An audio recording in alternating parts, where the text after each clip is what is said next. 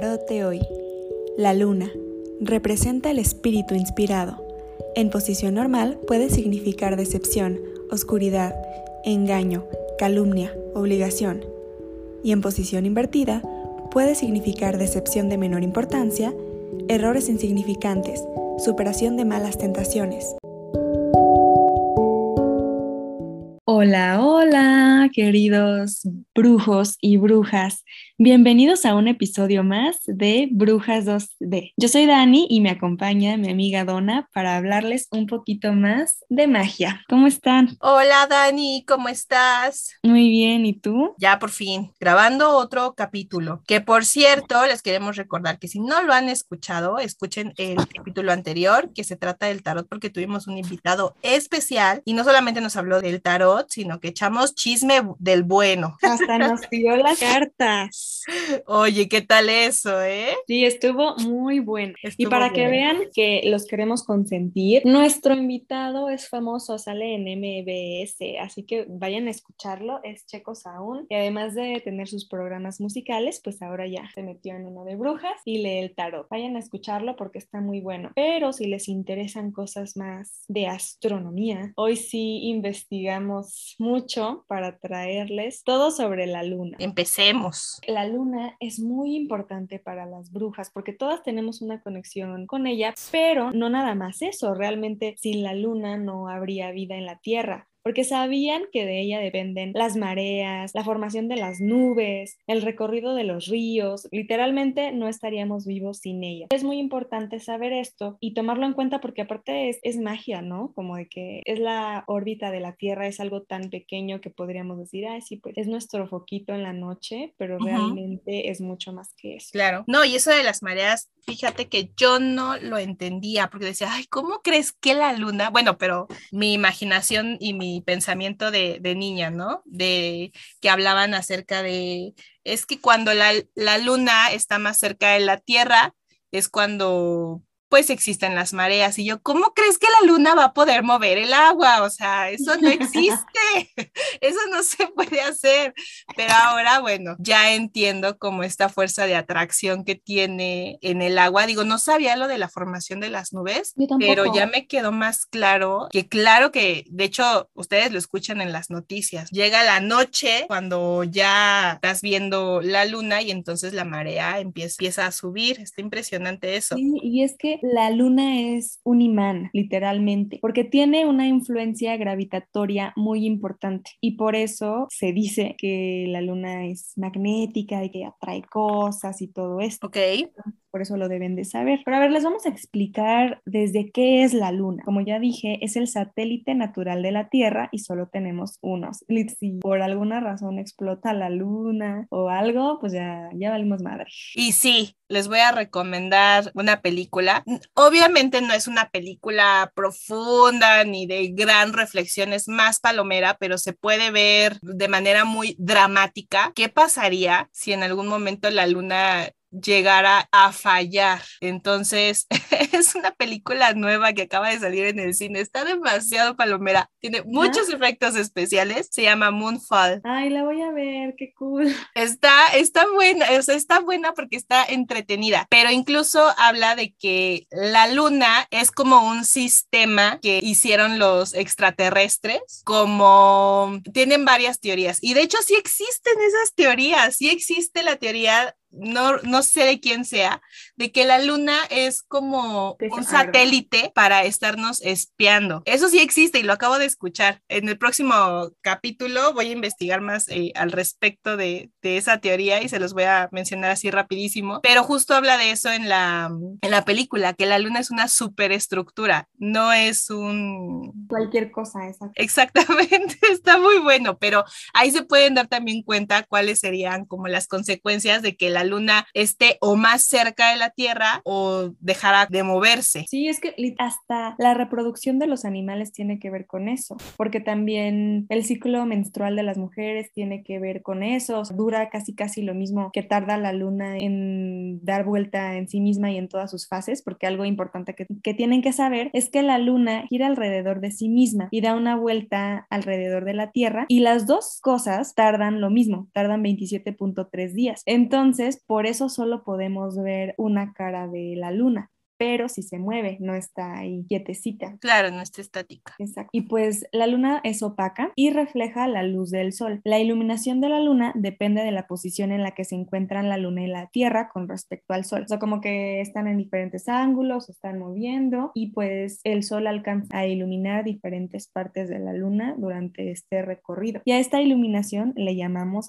fases lunares. Pero sí, está muy de miedo todo lo que conlleva todo este proceso, el movimiento y así. Esta parte que acabas también de mencionar, que la luna refleja la luz del sol, probablemente muchas personas no estén conscientes de esto. O sea, tú puedes un día normal cualquiera, una noche normal y cualquiera, salir a la calle, voltear al cielo y decir, ah, ahí está la luna, ¿no? Porque la ves brillante. Pero tal vez no estén conscientes realmente de la, la cantidad de luz que, que refleja. Y a ello les voy a hacer una recomendación, porque generalmente vivimos pues en, un, en ciudades llenas de luz artificial y no te puedes dar cuenta de, de realmente el, potencial de esta luz que refleja la luna. Y les voy a contar así rápido una anécdota, porque ahorita me acordé, ahorita que hablaste de eso, Dani. Yo estuve viviendo tres años en Chiapas, en Tapachula se llama. Bueno, de hecho se llama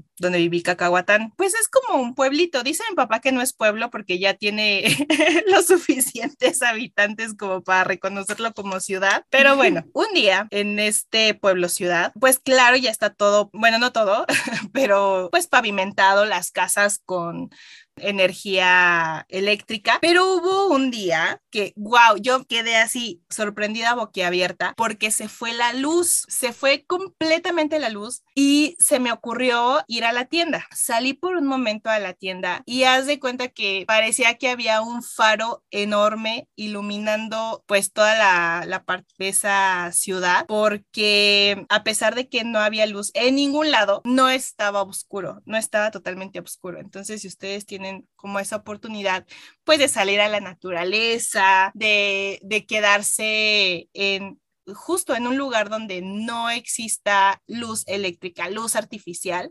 podrán darse cuenta de, de, esta luz que refleja la luna, que es impresionante, parece un faro así enorme que al día a día pues no nos damos cuenta porque pues tenemos luz y estamos distraídos en otra cosa, pero si pueden hacer ese ejercicio, está impresionante. No, exacto, y te confirmo porque yo soy de pueblo y me ha tocado muchas veces estar en la noche y pues en esos pueblos en los que el cielo se ve realmente negro y tupido de estrellas, pues realmente no estás a oscuras. Y aparte con la luna, de hecho me ha tocado estar en lugares en los que no se ve la luna, solo se ven las estrellas y ya con eso es un poco suficiente. Pero sí, cuando se ve la luna y está muy grande, hasta hace como que, como que ilumina un poquito la calle, según yo. Sí, no, estaba muy iluminado. Yo, yo, de hecho, ese día que se fue la luz y que salí a la calle, y yo sí te hablo muy sorprendida porque pues toda mi vida he vivido en la ciudad. Entonces, ese día que salgo a la calle, sí volteé a ver a todos lados así como, ¿dónde está esa luz? que está iluminando, hasta que me di cuenta que pues no era que alguien hubiera encendido, no sé, alguna luz con batería, no, nada, era la luna. Sería así impresionante.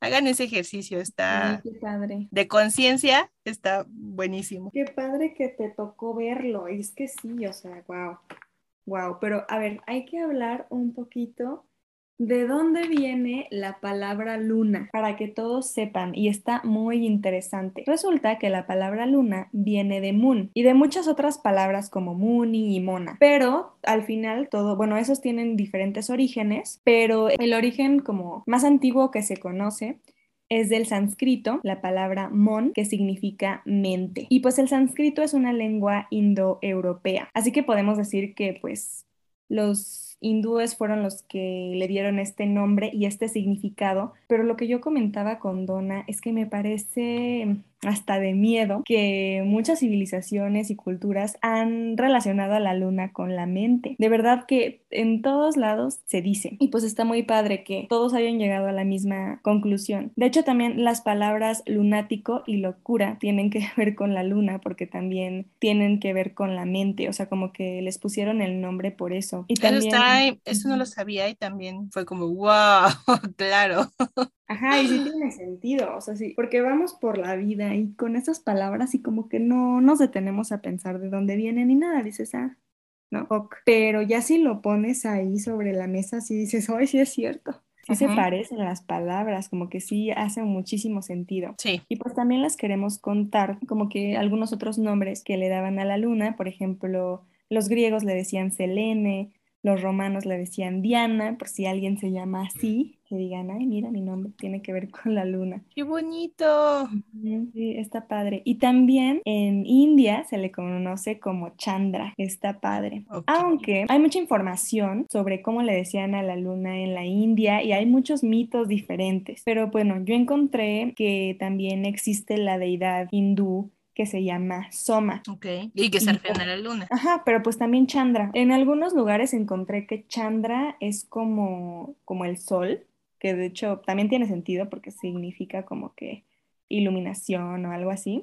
En una parte entendí que Chandra era como el jefe de, de Soma y en otras entendí que, bueno, encontré que, que, la deidad es Soma simplemente. Y pues esto me llamó mucho la atención porque mm, hay algunos datos muy curiosos sobre este nombre de Soma, que bueno, investigué que así se llama una droga que se usaba hace mucho tiempo en la India. Y aparte, también el Soma es una sustancia que se menciona en un libro que se llama Un Mundo Feliz de Aldous Huxley y ese libro yo lo leí en la escuela y por eso dije, Soma, como que me acuerdo de esa palabra y también tiene que ver, o sea, porque mm, en el libro también lo usan como una droga que ayuda a controlar los impulsos, porque este libro se trata como de un mundo perfecto en el que los humanos no se dejan llevar por los impulsos y como que siempre están drogados. Y pues si lo piensas, eso también tiene que ver con la mente. Entonces sí, como que dije, ay, qué fuerte, ¿no? Que por todas partes relacionan a la luna con la mente, como, como un dios de, que regula nuestras emociones y así. Me parece muy padre y importante que también que lo sepamos. No, y aparte te da entrada para otro tema que tienes aquí preparado. ¿Cuál? O sea, de que habla de que la luna pues está relacionada con esta parte de pues de los sentimientos. Sí, claro, pues no sé si han escuchado sobre su signo lunar. Resulta que pues nuestro signo normal, así de que, ay, que yo nací el tal día, ese es nuestro signo solar, pero tenemos muchos otros signos. Por ejemplo, no sé si han escuchado de que, ay, que yo tengo luna en tal. Ese es nuestro signo lunar y lo pueden averiguar en internet. Nosotras ya sacamos nuestro signo lunar. Si quieren, luego les ponemos en nuestro Instagram, pero Donna y yo lo sacamos de China Highlights, cultura signo lunar. Entonces, Luego les dejamos bien el nombre, pero ahí lo pueden calcular. Solo necesitan su fecha de nacimiento, lugar de nacimiento y hora de nacimiento. Y eso yo no lo sabía, o sea, soy bruja y no lo sabía. Ah, bueno, bueno, querido público, nada más quiero recordarles que nosotras somos pues brujas que apenas estamos descubriendo que somos brujas y justo por eso también hicimos este podcast para que vayamos como descubriendo todos estos, estos temas interesantes. Por ejemplo, esta parte de que tenemos un signo lunar, no lo sabía, lo acabamos de sacar. Sí, ya confirmé que soy Tauro porque la, la fecha la hora que te di de nacimiento, no era. ¿Cómo que no era? Pero ya me la acaban de mandar. Y no cambió. Ah, sí, no, no cambió. Entonces tal vez pues eh, sea como de un rango de horario, no cambió. Yo, por ejemplo, mi signo solar es Aries, pero mi signo lunar es Tauro está muy interesante. Entonces, de hecho, pues justo habla de que cuando hacen tu carta astral, pues tienes que saber tu signo lunar. Y ahí también entraría como para otro tema próximamente, la carta astral. Sí, otro día hablamos de eso. Sí, también para que nos den chance de, de irla a hacer, porque no la he hecho. Nunca he hecho una carta astral, ¿tú sí? Yo sí, pero no la he leído toda. Tengo una página que ahorita no me acuerdo, pero luego se las voy a investigar bien, en la que una amiga me había sacado mi carta astral y te saca todo, o sea, qué casa estás, las fechas importantes de tu vida, o sea, de verdad que te saca todo. Y es importante saberlo porque si tú sabes cómo eres, por ejemplo, ahorita como que ya me hizo clic con esto de tu signo lunar, o sea, si estamos hablando de que la luna influye en nuestras emociones, en nuestros impulsos, en todo esto, quiere decir que si tú sabes cuál es tu signo lunar, cómo te favorece y cómo te afecta, puedes tomar mejores decisiones en la vida. Por ejemplo, si yo, yo ahorita que saqué mi signo lunar y me salió que es cáncer, y yo me creo que, ay, pues yo soy Aries y yo soy así. Y digo, ay, ¿por qué no me siento identificada en tal, no? Por ejemplo, ¿por qué no me siento identificada en cuestiones del amor? Pues porque las emociones tienen que ver con tu signo lunar. Entonces ahí ya te das cuenta de por qué a veces no, no te quedan las cosas. Y aparte también, perdón, y aparte también, pues esta parte es importante porque ahorita que estábamos investigando más acerca de, de la luna y la influencia de su energía, pues también tiene que ver con tus cambios de ánimo. O sea, tiene mucha relación en los cambios de ánimo con tu ciclo menstrual, porque justo leía que pues nosotros estamos, tenemos y estamos hechos en un 60% de agua. Entonces, imagínate, si la luna tiene influencia en los mares, ¿cómo no va a tener influencia en ti?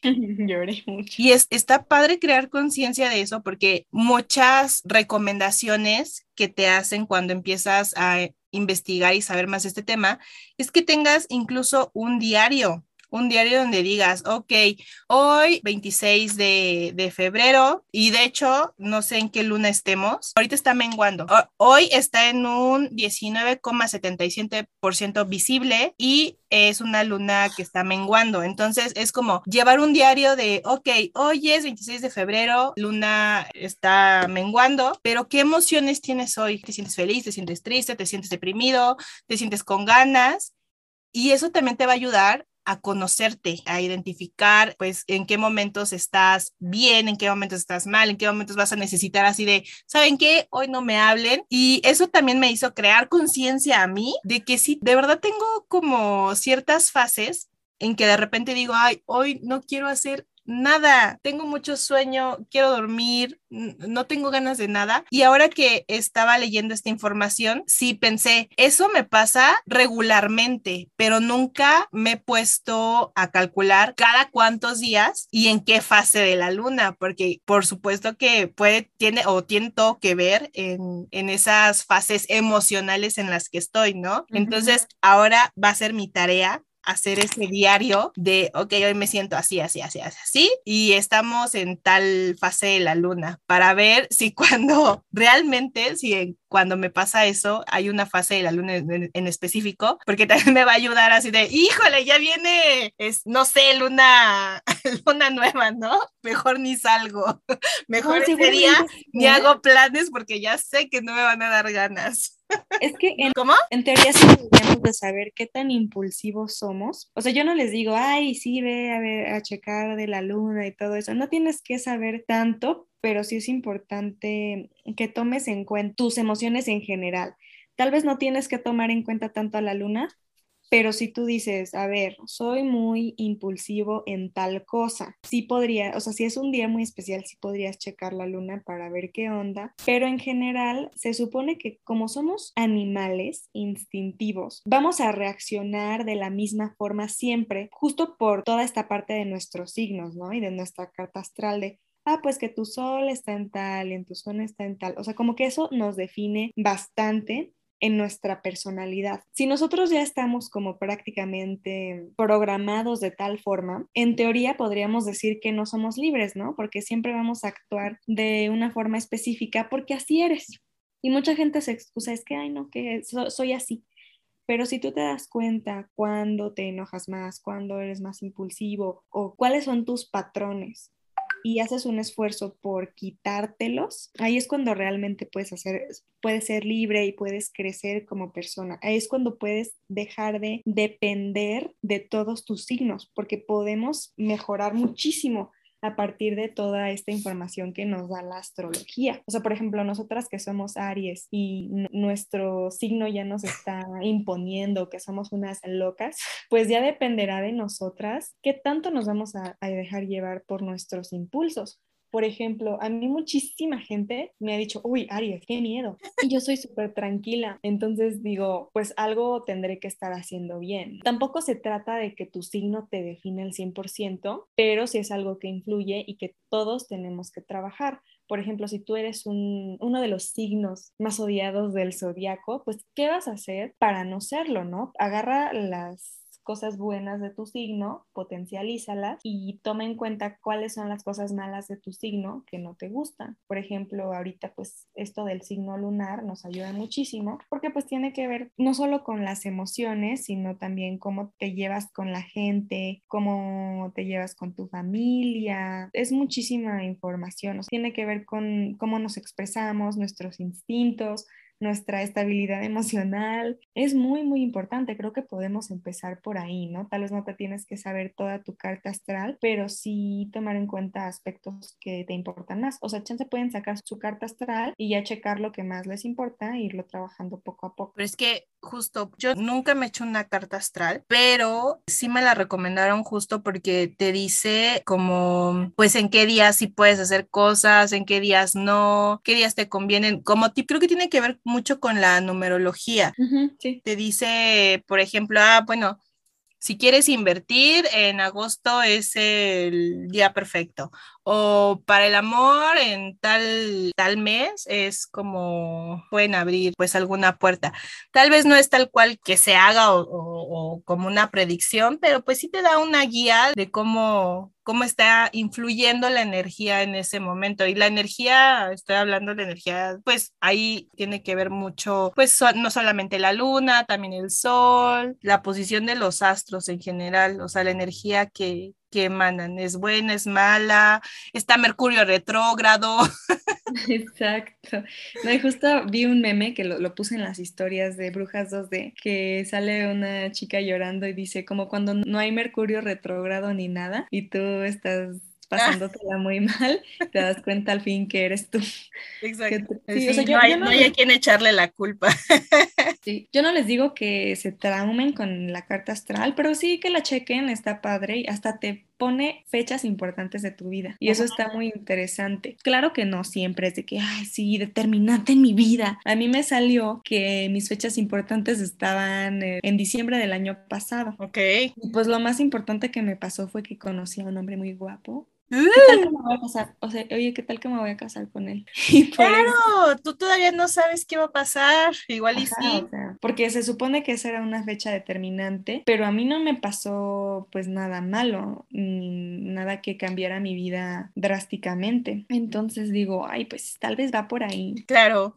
¿Quién sabe? Totalmente pues de acuerdo. Está muy interesante, igual puedes ver, o tienes diferentes casas, como por ejemplo la casa de la familia, la casa del amor, la casa de tal, y del, del trabajo, y ahí te dice como de que no, pues que eres una persona muy creativa o que te va a ir así, pero eso no significa que tu destino está marcado. Eso significa que estás más predispuesto a...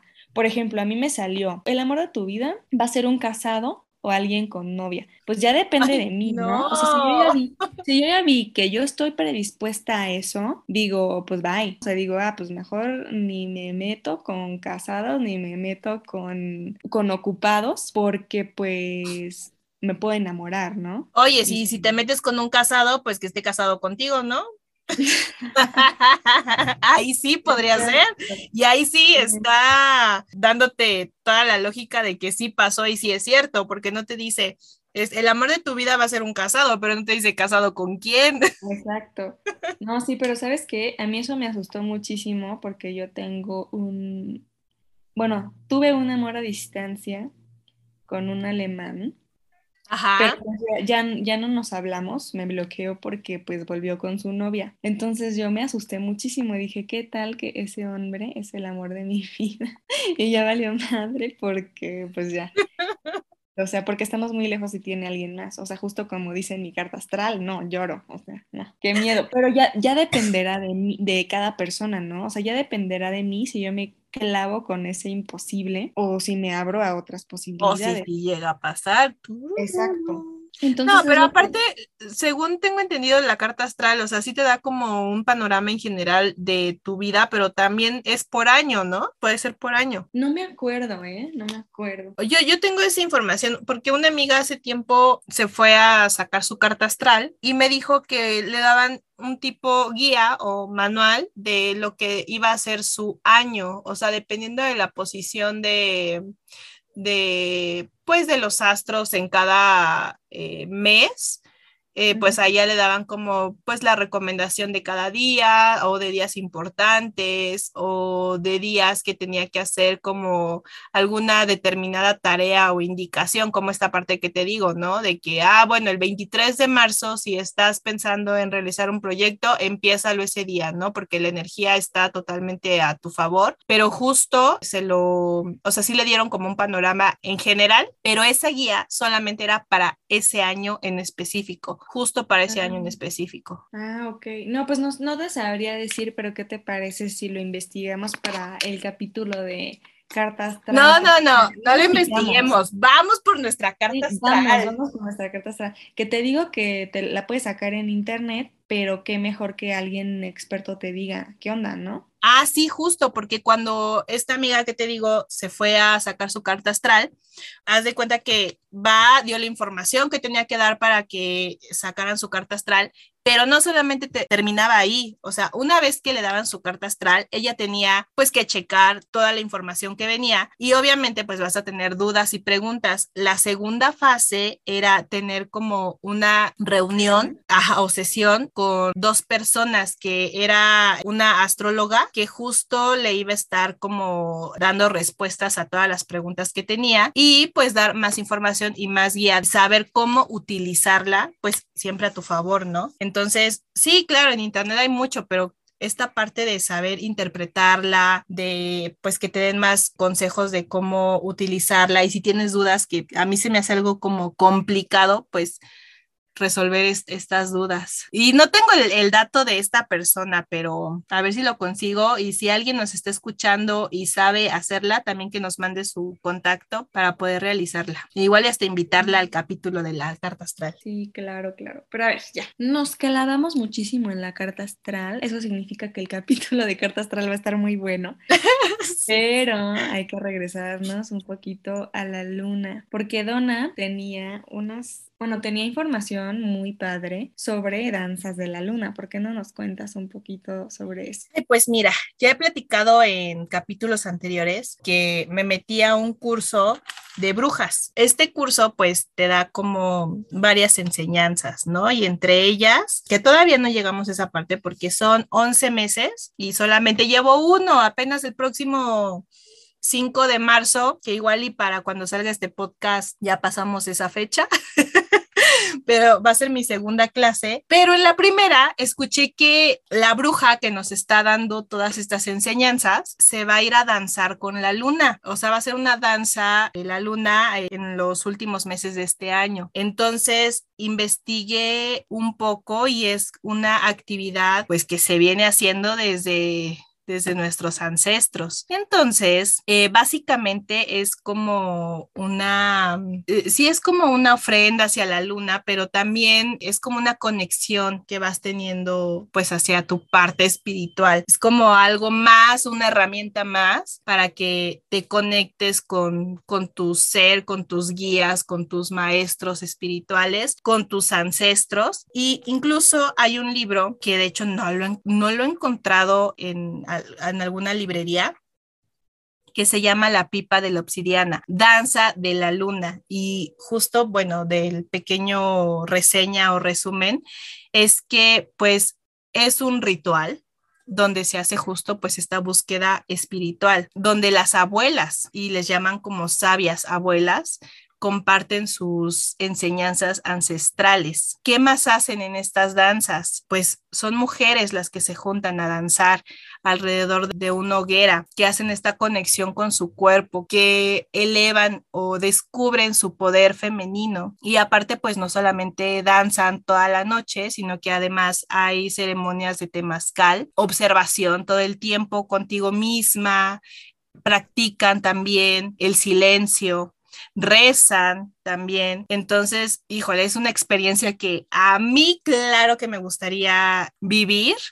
De hecho, este día que estaban hablando sobre la danza a la luna, una persona nos estaba compartiendo su experiencia y justo nos dice que es algo increíble, que es muy cansado porque bueno, también cansado dependiendo de, de, tu estado de ánimo, porque decían en algún grupo en el que estuve anteriormente que el cansancio es opcional. ¿No? O sea, tú eliges si es si te vas a sentir cansado o no. Entonces, yo creo que también dependiendo de lo que vayas a descargar o de todo lo que traigas internamente es cómo te vas a sentir. Entonces, bueno, nos contaba que la primera vez que fue no se sintió nada cansada, pero que ha ido en años consecutivos y que la segunda vez dijo, ay no, o sea, a mí me, la primera vez que fui me fue súper bien, pero la segunda vez que asistió, no, o sea, toda molida, toda mal, hacen un campamento y ella llevaba pues su casa de campaña, sus respectivas cosas para acampar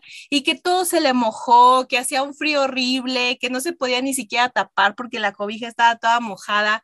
Entonces también te das cuenta como, bueno, ¿por qué estoy pasando por esto? ¿Qué es lo que tengo que vivir? Y haces como mucha reflexión, pues alrededor de todo lo que estás viviendo en ese, en ese momento, pero que al final, pues es una experiencia increíble esta parte del empoderamiento femenino, de estar compartiendo con tus hermanas, de estarte remontando a tiempos ancestrales donde las mujeres vivían como esta liberación femenina que ahorita se está dando, pero que lo tenemos desde tiempos, desde los primeros hombres que, que vivieron en, en, la tierra, de estas mujeres libres, empoderadas, disfrutando, disfrutando la danza, esta compañía con, con otras mujeres, que es un trabajo muy duro, que pues claro que no, no cualquiera pues iría a, a ese tipo de, de rituales, que, que, es muy buena enseñanza, que al final es como wow, o sea, todo lo, todo lo que te trae porque pues no solamente hacen esta danza, sino también pues muchas hacen rituales con, con, medicinas ancestrales que justo te apoyan o te ayudan a tener esta conexión con tu parte espiritual, pues a otros mundos, a conectar igual, incluso con tu, con tu maestro espiritual, con tu guía espiritual, que muchos, probablemente los que nos están escuchando, ya tienen esta conexión y muchos están en el camino, me incluyo, porque nunca, nunca he tenido como esta conexión con, con mi guía espiritual, que espero en algún momento ya cercano tenerla, que espero que sí. si me está escuchando, que seguramente sí, ya que se conecte conmigo.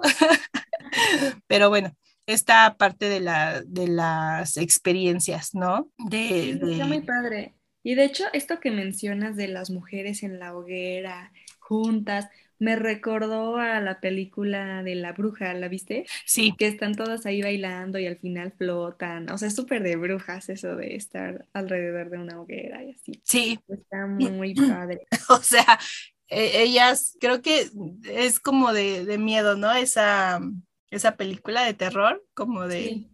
Sí, sí, es de terror. Pero y auditivo. no, está cañón, sí, sí me acuerdo. La voy a ver otra vez.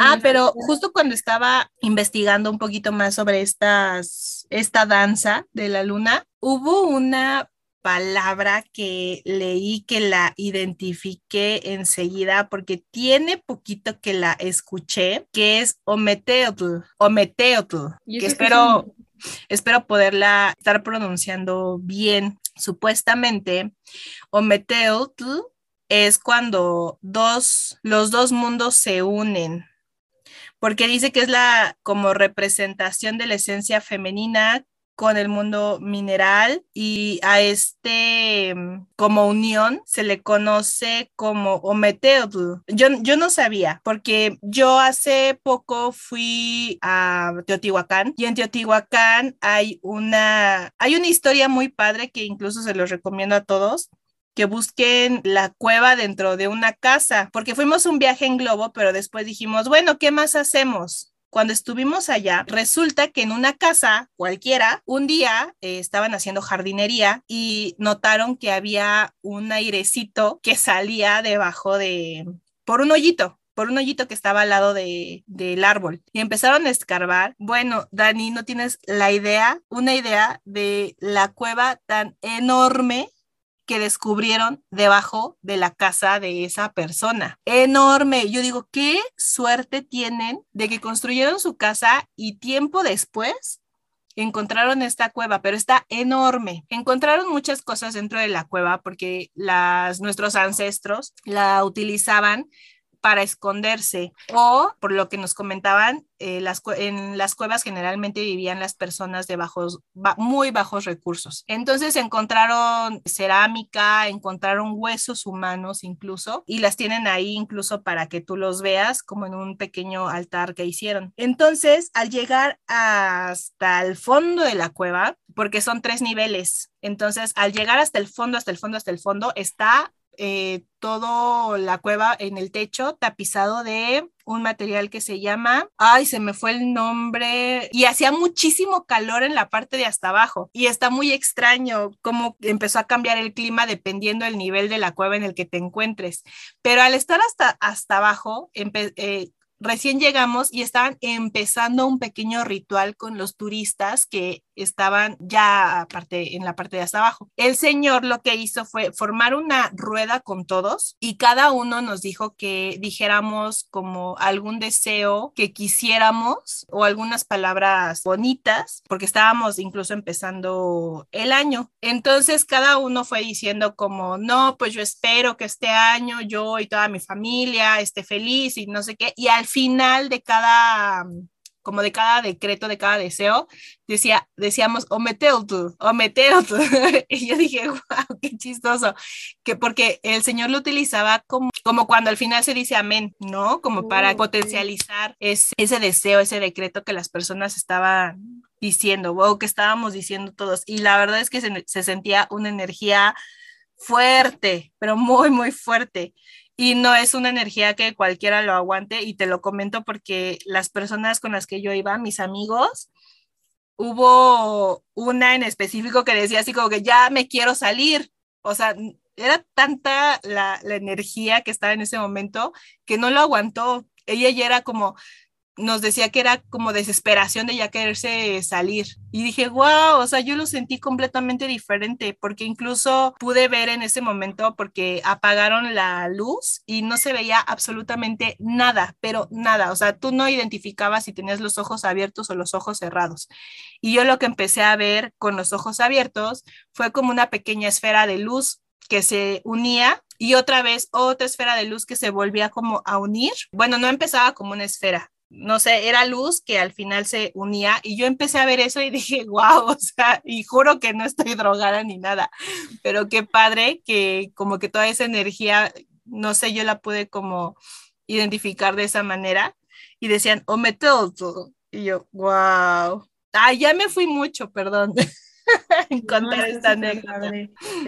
Sí, cuando vayan a Teotihuacán, busquen esas, esas cuevas. Todo mundo, todo el mundo las conoce, incluso hay personas que te hacen ese recorrido porque no solamente te llevan a visitar esa cueva, sino un pequeño museo que hay del cacao, que también está buenísimo. ¿Qué más? Si te, te dan un recorrido por a los alrededores de Teotihuacán, está muy, muy padre, muy bueno. Te llevan también a un taller donde trabajan con minerales y encuentras minerales un chingo, un chingo. Y eso sí, en, los, en ese taller los costos se elevan pero yo les recomiendo que les compren a las personas que andan en las calles, a los artesanos que andan en las calles. Pues muchas gracias por tu recomendación, ya se me antojó, suena bien, ¿eh? suena muy padre. Está muy poderosa la energía, digo, ahorita no se puede subir a las pirámides por lo de la pandemia, pero alrededor y todos los minerales que hay, aprovechen para comprar, bueno, yo les recomiendo obsidiana. Oye, y hablando de Teotihuacán y las energías y todo esto, ¿por qué no nos cuentas sobre la leyenda del conejo. Es que Ay, es que no era la de Teotihuacán, mana. No, no era la de Teotihuacán. No. Pero hablaba de Quetzalcoatl. Ah, pero sí era mexicano. Ajá. Bueno, rápidamente, no les voy a leer la leyenda, nada más les voy a comentar rápidamente de qué va. Sí, eh, quiero que nos la cuentes porque estuvimos investigando y como que hay muchas leyendas sobre el conejo de la luna y la verdad es que están muy parecidas, o sea, hasta diría que son versiones de lo mismo, pero pues hay que contar la mexicana, porque pues es la nuestra. Pues supuestamente cuenta la leyenda que un día el dios azteca Quetzalcoatl dijo, ¿por qué no? Quiero ir a visitar la tierra y quiso, quiso venir a darse un paseo por, por los, por, el mundo, pero específicamente aquí, ¿no? Entonces él estaba dando un paseo, disfrutando los paisajes, disfrutando eh, la tierra, todo lo que brinda eh, la tierra y pues caminando y observando pues el amanecer, se sentía cansado y con hambre. Entonces cuando cayó la noche, cuenta que pues ya estaba muy cansado, pero pues él seguía disfrutando el paisaje, observando pues el firmamento, las estrellas y que observó a un conejo y que le preguntó, ¿qué comes conejo? Y el conejo le contestó, pues una zanahoria que encontré en el camino y que incluso le dijo, ¿quieres que la comparta contigo? Y el dios Quetzalcoatl le dijo que no, que no le iba a quitar, que él no podía quitarle su sustento, pero que se lo agradecía. Y el conejo le dijo, oye, pero pues, ¿cómo? O sea, yo te lo estoy ofreciendo y no pases hambre, no puedes como hacer ese sacrificio de pasar hambre y de pasar sed. Y que el dios Quetzalcoatl le dijo, no te preocupes, probablemente ese sea como mi destino, ¿no? Estar siempre con hambre y siempre con sed. Entonces se quedó como sorprendido de la amabilidad de esta pequeña criatura y lo que hizo fue tomar al conejo, lo alzó, pero lo alzó tan, tan, tan alto que la imagen del conejo, la silueta del conejo quedó eh, pues impresa en, la luna. Y eh, fue como la recompensa del conejo por por haberse ofrecido a darle eh, o, a compartirle de su zanahoria, porque incluso llegó un momento en que el conejo le dijo, si, si de verdad en algún momento estás sintiendo que mueres de hambre, me puedes tomar a mí como alimento. Entonces eso fue lo que sorprendió mucho al dios Quetzalcoatl y por eso quiso eh, que la silueta del conejo quedara impresa en la luna. Y, y listo, esto fue de lo que leí de la leyenda del, del conejo con Quetzalcoatl. Sí, está muy padre porque hay muchas otras leyendas que son de distintas partes del mundo que también hablan de algo similar, o sea, como que el conejo se sacrifica o que habían quedado en que iban a quemar al conejo como un castigo y él lo acepta. Y al final como que por su valentía o tal, alguna figura de la historia, no sé si era Dios o algo así, ponen su imagen en la luna. O que se queda atrapada en la luna, cosas así, eh, está muy padre. Y también hay algunas otras leyendas. También está la película de la, de la princesa Kaguya, y pues es la princesa de la luna. No te explica bien, no sé qué onda con eso, solo es una historia que está muy padre, la pueden ver en Netflix, se las recomiendo mucho, pero no encontré qué onda con, con las personas de la luna, porque pues se habla de que a ella la recogen las personas de la luna pero no te dice bien qué onda con esas personas de la luna. Está como que muy, padre, muy interesante todas, todas estas historias. Como que siempre hay algo místico relacionado con la luna. Y está muy padre. Y de hecho esa película no la he visto, pero igual ahí la dejaremos también en, en la descripción para que puedan verla. Yo me la voy a echar. Está larguísima, ¿eh? Y está lenta, pero está muy bonita. O sea, de verdad está muy, muy bonita. Así se las recomiendo. Y también como que el estilo de animación es diferente, está muy padre, sí vale la pena. Y de hecho también hay otra película como más para niños, pero no me acuerdo cómo se llama, en la que igual mencionan a la princesa Kaguya. Y es una, este, una película de Netflix, pero nunca me acuerdo cómo se llama, es animada. Y es medio nueva, salió el año pasado, entonces igual para que... Seguro si buscan Luna en Netflix les va a salir. ¡Wow! Pues bonito! Además de todo esto que ya hemos mencionado, igual les quería compartir para que vean que alrededor del mundo la luna es mística y muy importante, pues también en, en Japón tienen un festival que se llama Tsukimi y pues es una tradición que viene desde China. Se trata de observar a la luna en otoño. Entonces está muy padre porque las familias se reúnen en un lugar como en la naturaleza o en su jardín en donde puedan ver la luna. La tradición específica es ver el reflejo de la luna en el agua Y pues es como que algo muy bonito, ¿no? Que realmente aquí creo que la gente no hace eso. Yo como soy bruja, yo sí me subo a ver la luna y así. Es algo que me gusta. Igual mi mamá siempre se sube a ver la luna a la azotea pero creo que no es algo que la gente como que aprecie mucho o que les guste mucho. Igual cuéntenos si a ustedes les gusta ver la luna o si nunca le han puesto atención, solo cuando es luna llena. Igual cuéntenos. Sí, luna llena que es inevitable no verla, ¿no? Exacto. Y bueno, hablando de la luna llena, ¿qué te parece si les contamos un poquito acerca de todas las fases de la luna y para qué nos sirven? Buenísimo. Bueno, pues yo tengo un poco de duda, porque en un libro vi que son 14 fases lunares. Y ustedes dirán, ¿qué? ¿Cómo que tantas? Si realmente tiene cuatro fases. O sea, sí, está la luna nueva, la luna cuarto creciente, la luna llena, la luna menguante y pues esas serían cuatro. Yo supongo que se dice que son más porque duran diferentes días y así. ¿Tú qué opinas? Yo también sabía que eran cuatro, pero bueno, entre una y otra, pues la luna no es que se quede en una específicamente y por eso, este, viste que eran 14, ¿no? Ajá, sí, exacto. O también se dice que son siete, o sea, como que le parten por los días, como que supongo que es algo más específico del tamaño, que se dice que son más, más fases, pero bueno. Algo, ¿Sabían que algunas fases de la luna se consideran sagradas y que nos sirven como para purificar y todo lo bueno? Se supone que las otras son las que son como fases de la luna de desequilibrio. Está raro, o sea, creo que sí podríamos identificar, o sea que seguramente la luna nueva y la luna llena son como las sagradas y seguramente la de cuarto creciente y luna menguante son las que no, porque bueno, o sea, si nos fijamos como en lo típico de que, ay, sí que la luna nueva es de empezar y la luna llena como de celebrar o de ritos, podríamos decir que tal vez son esas. Realmente yo no tengo esa información, pero me pareció muy interesante encontrar tal cual eso en un libro, como de que, ay, que algunas fases lunares son sagradas. ¿Tú lo habías escuchado? No, lo que yo tengo como entendido es que dependiendo de la fase de la luna, es ciertos incluso rituales que puedes hacer, ¿no? Porque también ya sabemos que las brujas tenemos una conexión con la luna y que incluso lo que he visto, ahora que estamos como más inmersas en este tema, que hay hechizos o rituales que se hacen con agua de luna. O sea, y simplemente es como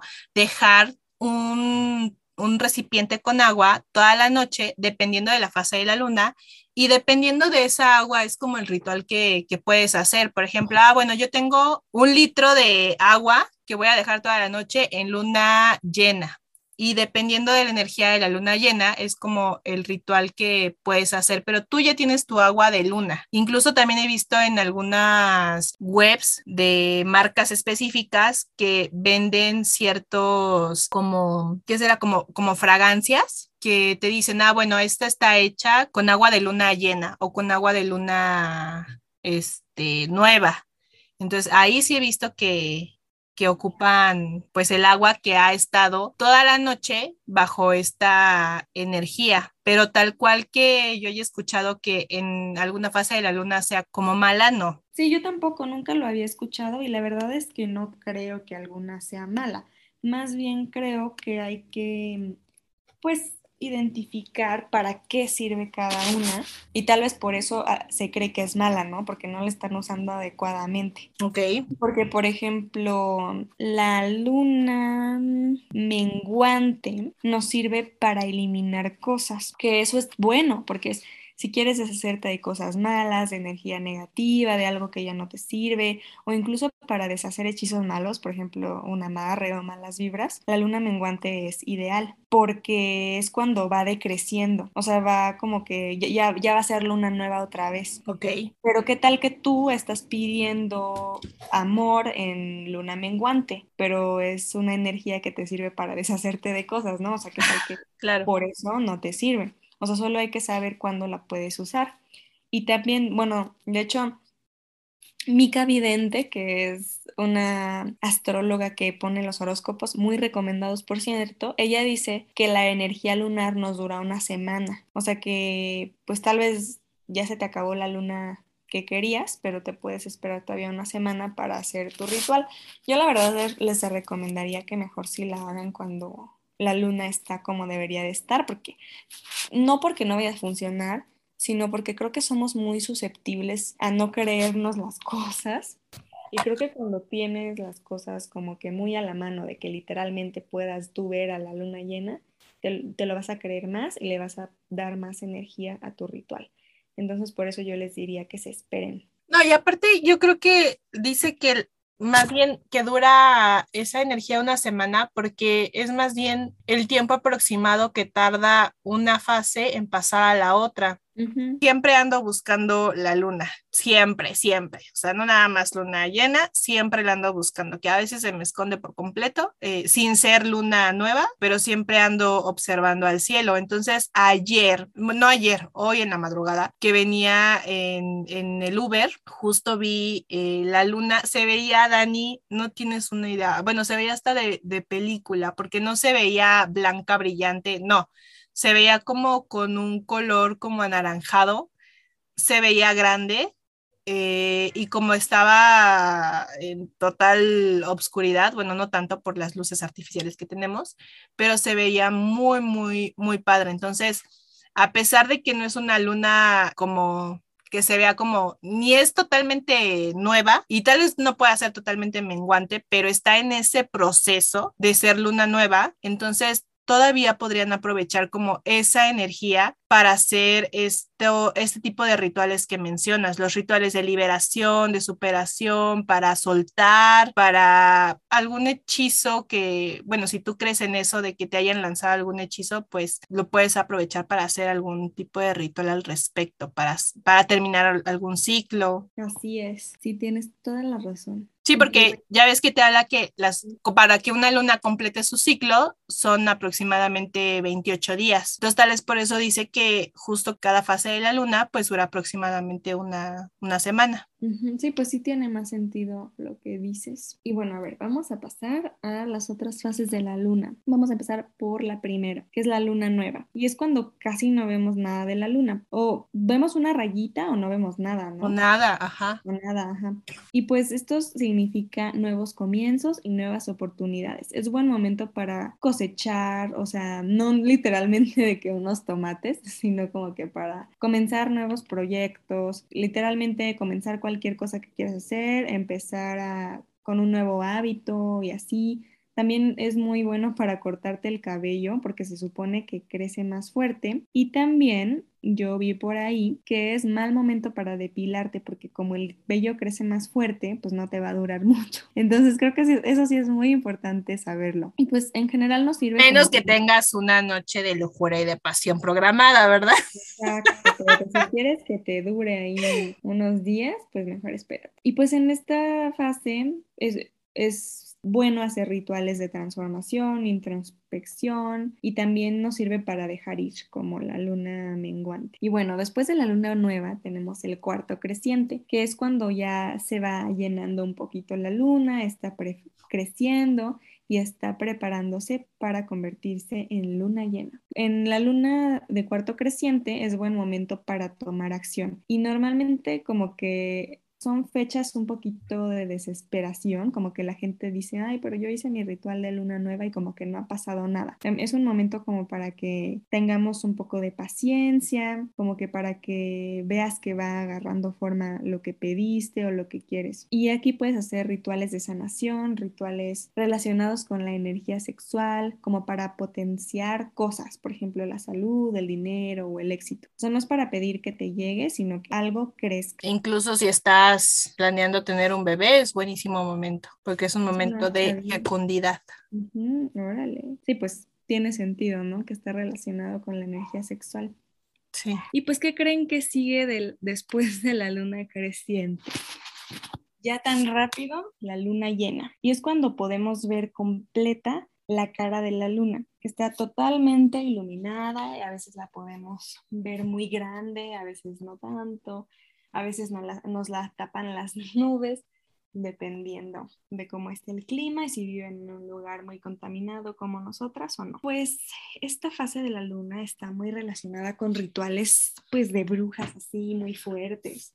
e incluso feos, ¿no? Pero realmente pues se usa para rituales de celebración y también para atraer, si quieres atraer abundancia, si quieres atraer el amor o crecimiento, pues es muy, muy buen momento. De hecho, algo, algo que pueden hacer durante la luna llena es escribir lo que desean en un papel, como para irse mentalizando. Creo que eso sí es muy importante, ¿no? O sea, no, no, no es que tengas que hacer así el gran ritual, pero por lo menos sí mentalizarte, ¿no? Que, ah, estamos en tal fase de la luna y puedo ponerme como que alguna meta o algo así. Creo que sí es importante. Y bueno, pues ya serían todas porque ya dijimos de la luna menguante. La luna menguante. O sea, después de la luna llena sigue la luna menguante, que es cuando ya se va haciendo chiquita otra vez. Exacto. ¿Y por qué está relacionado ahí con el ciclo menstrual? Ya lo había comentado Dani, que pues los dos duran prácticamente el mismo tiempo en que empieza tu periodo y vuelve a llegar tu periodo, pues son aproximadamente 28 días, los mismos que las fases de la luna. Y justo, o sea, la luna nueva está relacionada con el principio de tu ciclo. La luna creciente está relacionada con el proceso en el que el óvulo se va preparando para caer en, en, la matriz. La luna llena, pues justo es el momento donde el óvulo llega a la tropa de falopio y se alinea en el momento para la fecundación. Y pues la luna menguante es donde está relacionado con, bueno, aquí lo llaman como la fase lútea, pero ya es un, un, término como muy científico porque nunca lo había escuchado, la fase lútea, que dice que es donde se da paso al nuevo ciclo menstrual. Entonces sí está como, bueno, por eso lo relacionan las fases de la luna con el ciclo menstrual de, de las mujeres.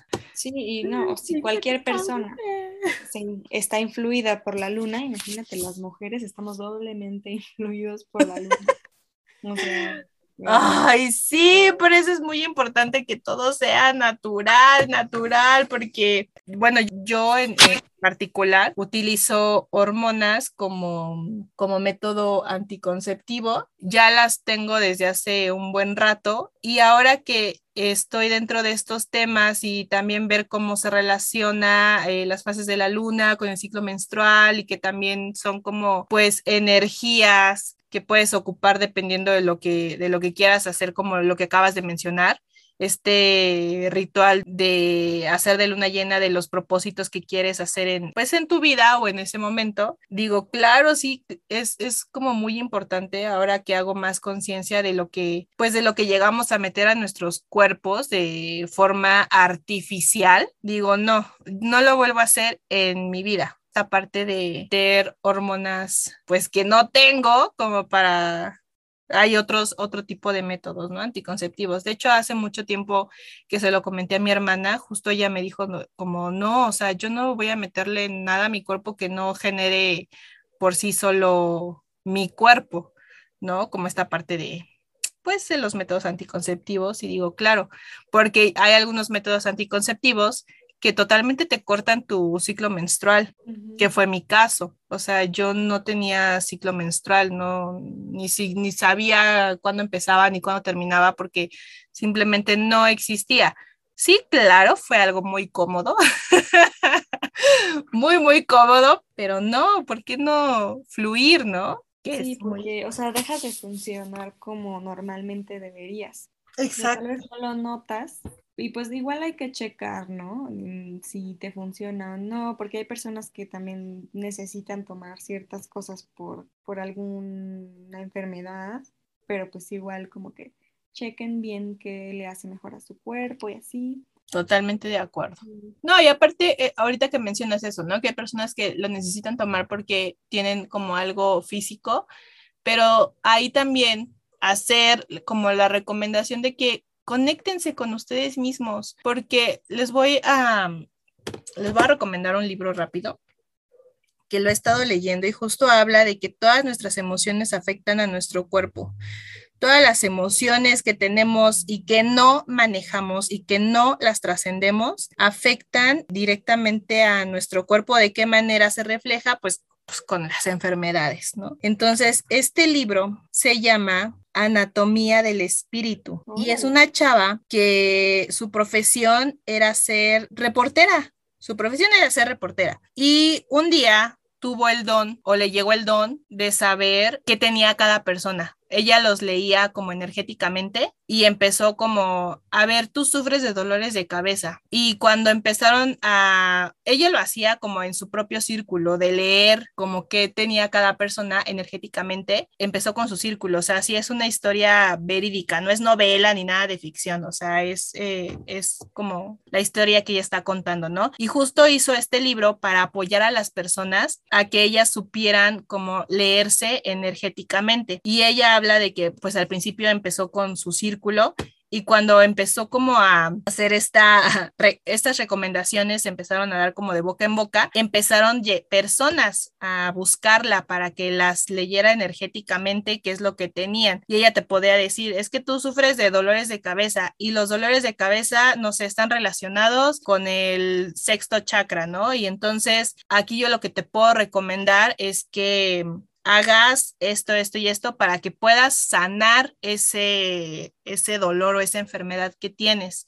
Que incluso habla de un caso de un chavo que tenía sida y que su papá fue como, es que yo te busqué porque veo a mi hijo mal, está adelgazando, lo veo muy mal, pero el papá todavía no sabía qué es lo que tenía y ella podía o puede actualmente hacer estas lecturas a distancia. Entonces ella decía, a ver, ¿cómo se llama tu hijo? ¿No? Entonces sí le tenías como que decir el nombre de la persona para que ella pudiera hacer esta lectura y entonces no le dijo inmediatamente qué es lo que tenía o qué, ella, qué era lo que ella veía, nada más le dijo como, dile a tu hijo que me llame, pero inmediatamente, ¿no? Entonces, cuando habló con el chavo, le dijo, es que yo te veo como, pues, con las defensas bajas, como que sí, como que veo y lo que estoy sintiendo es que eres cero positivo, ¿no? Y el chavo le dijo, sí, efectivamente, tengo sida, soy homosexual, pero pues mi papá no lo sabe y me da miedo de hablarlo, de decirlo. Y justo lo que ella le recomendó fue, díselo, o sea, no hay ningún problema, ¿no? O sea, saca ese miedo que tienes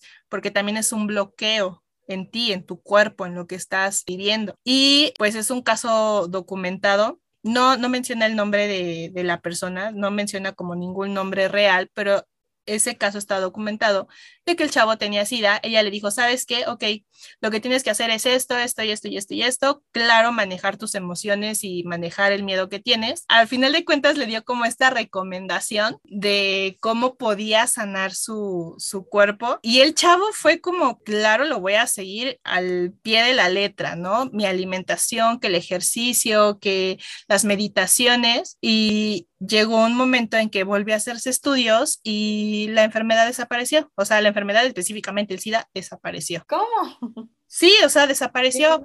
¿Por qué? Pues porque estás manejando tus emociones, tu cuerpo, o sea, tú estás prácticamente controlando todo y siguió las recomendaciones de esta chava. Y justo ella habla de otro tipo de casos, eh, hablaba de un dentista que estaba muy deprimido y se sentía muy mal y que ella le dijo, si no cambias como o transformas tu forma de, de, vivir porque estás haciendo algo que no te llena, que no te gusta, lo que a ti te puede pasar es que yo veo energía en ti que se va a desarrollar como cáncer de páncreas. Y esta persona dijo, no, es que mi trabajo pues prácticamente es mi vida porque con eso pues es el sustento de mi familia y al final de cuentas le dio este cáncer de páncreas no hizo nada al respecto y sí, ahí dice que pues el desafortunadamente este, este dentista pues falleció. Entonces justo te habla de eso, de cómo es que puedes empezar a manejar tus, tus emociones y realmente hacer una introspección de lo que quieres, de tu vida, de que si lo que estás haciendo realmente pues te es benéfico, te hace feliz y si no te hace feliz o tienes miedo, pues como por qué sigues ahí, o sea, tú mismo al no manejar tus emociones o al bloquear estos puntos energéticos que tenemos que se llaman chakras, que espero que también tengamos un capítulo hablando de estos puntos energéticos, te provocas este tipo de enfermedades. O sea, las enfermedades que tenemos al final de cuentas son manejadas por, nuestra, por emociones mal manejadas. Sí, está muy interesante. Ahorita que mencionaste lo de los chakras, justo me acordé de, de, lo de la luna y el karma, o sea, porque se supone que, ya ven que dijimos, que la luna trabaja como estimulador de la mente y con nuestro, o sea, también tiene que ver con nuestro comportamiento pero todo esto es de acuerdo a nuestro karma pasado. Y yo dije, ah, qué miedo, ¿cómo crees? O sea, pues ya, ya hablamos de esto, de que gracias a los estímulos de la luna, a todo su magnetismo, podemos expresar sentimientos e incluso patrones que tenemos, ¿no? Pero se supone que todo esto viene de nuestras vidas pasadas. Tenemos tanto karma positivo como negativo y pues ya dependerá de nosotros cómo lo manejamos porque sí podemos llegar a ser muy impulsivos de acuerdo a, cómo estamos determinados por nuestro signo y todo eso. eso no, lo había escuchado, ¿eh? está muy bueno. Sí, está fuerte, sí, claro. me encantó este, este capítulo porque yo siempre me he identificado con la luna, siempre volteo a verla, siempre le hablo, siempre es así como me pasa esto, esto y esto y esto y esto. Este, sí es como una confidente, ¿sabes? Y lo he hecho desde, no sé, yo recuerdo 14 años, igual hasta menos, que descubrí la luna y tuve como esta conexión. Y pues disfrútenla, disfrútenla, véanla, eh, contemplenla. Sí, hace mucho tiempo que no la voltean a ver, háganlo porque tiene muchísima energía, o sea, creo que se puede sentir la energía de la luna y es muy bonita, entonces háganlo y qué bueno que se quedaron con nosotros a escuchar sobre ella, sobre todo lo que hay, desde su nombre hasta cada una de sus fases. Muchas gracias por acompañarnos en este capítulo y pues nos vemos en 15 días con nuestro próximo capítulo. Gracias por escucharnos, nos vemos el próximo capítulo y ya el próximo mes es mi cumpleaños. Sí, es que, es que Donna cumple el mismo día que Benito. Soy Benita.